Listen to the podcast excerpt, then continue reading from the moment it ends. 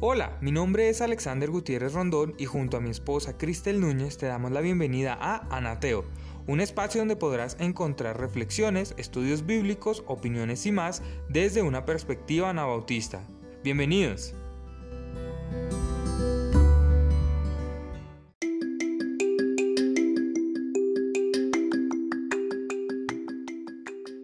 Damos a todos la bienvenida una vez más a un nuevo episodio de Anateo.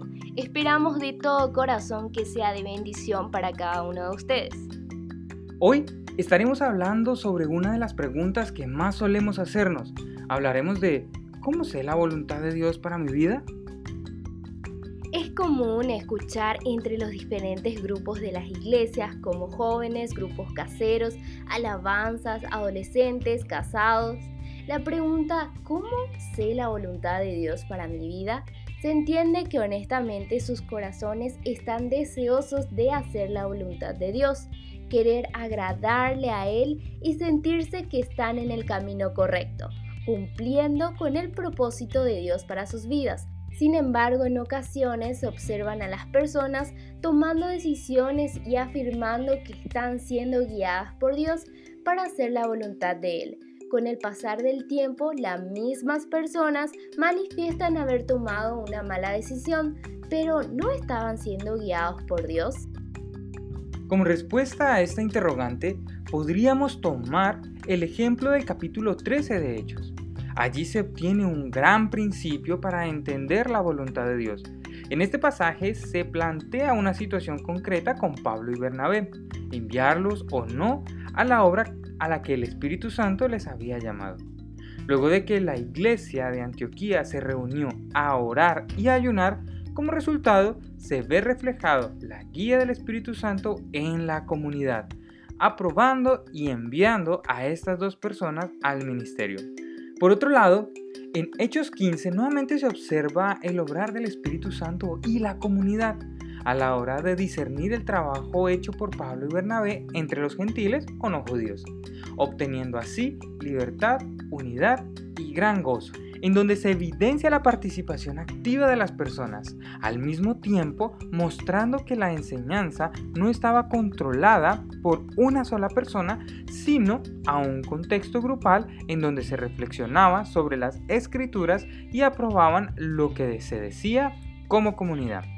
El escritor anabautista Palmer Becker menciona la manera en la que los antiguos anabautistas tenían mucho respeto hacia las escrituras y las estudiaban cuidadosamente, tanto de forma individual como colectiva. A través del discernimiento comunitario, las personas de fe pueden llegar a una comprensión corporativa de la voluntad de Dios para una situación particular o para conocer la voluntad de Dios en la vida de cada individuo. Entonces, ¿qué hacer para saber la voluntad de Dios a mi vida? Becker hace un aporte importante para la iglesia hoy en cuanto a cómo hacer partícipe a la congregación para llegar a un discernimiento comunitario. Este es el dar y recibir consejo. Esto se puede cumplir con mayor efectividad en los grupos pequeños, donde las personas pueden estar atentas y escuchar a los hermanos todos los métodos que brindan oportunidades para dar y recibir consejo deben estar vinculados a la inspiración bíblica. Para concluir, podemos decir que conocemos y entendemos la voluntad de Dios para nuestras vidas cuando estudiamos constantemente su palabra y la iglesia confirma o desaprueba las decisiones por tomar.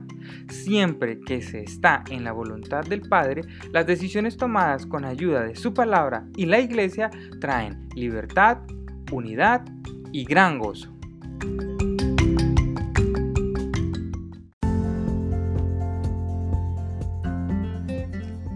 Este fue un episodio más de Anateo. Esperamos que haya sido de bendición para tu vida y no olvides de compartir nuestros contenidos con tus amigos o con tu comunidad.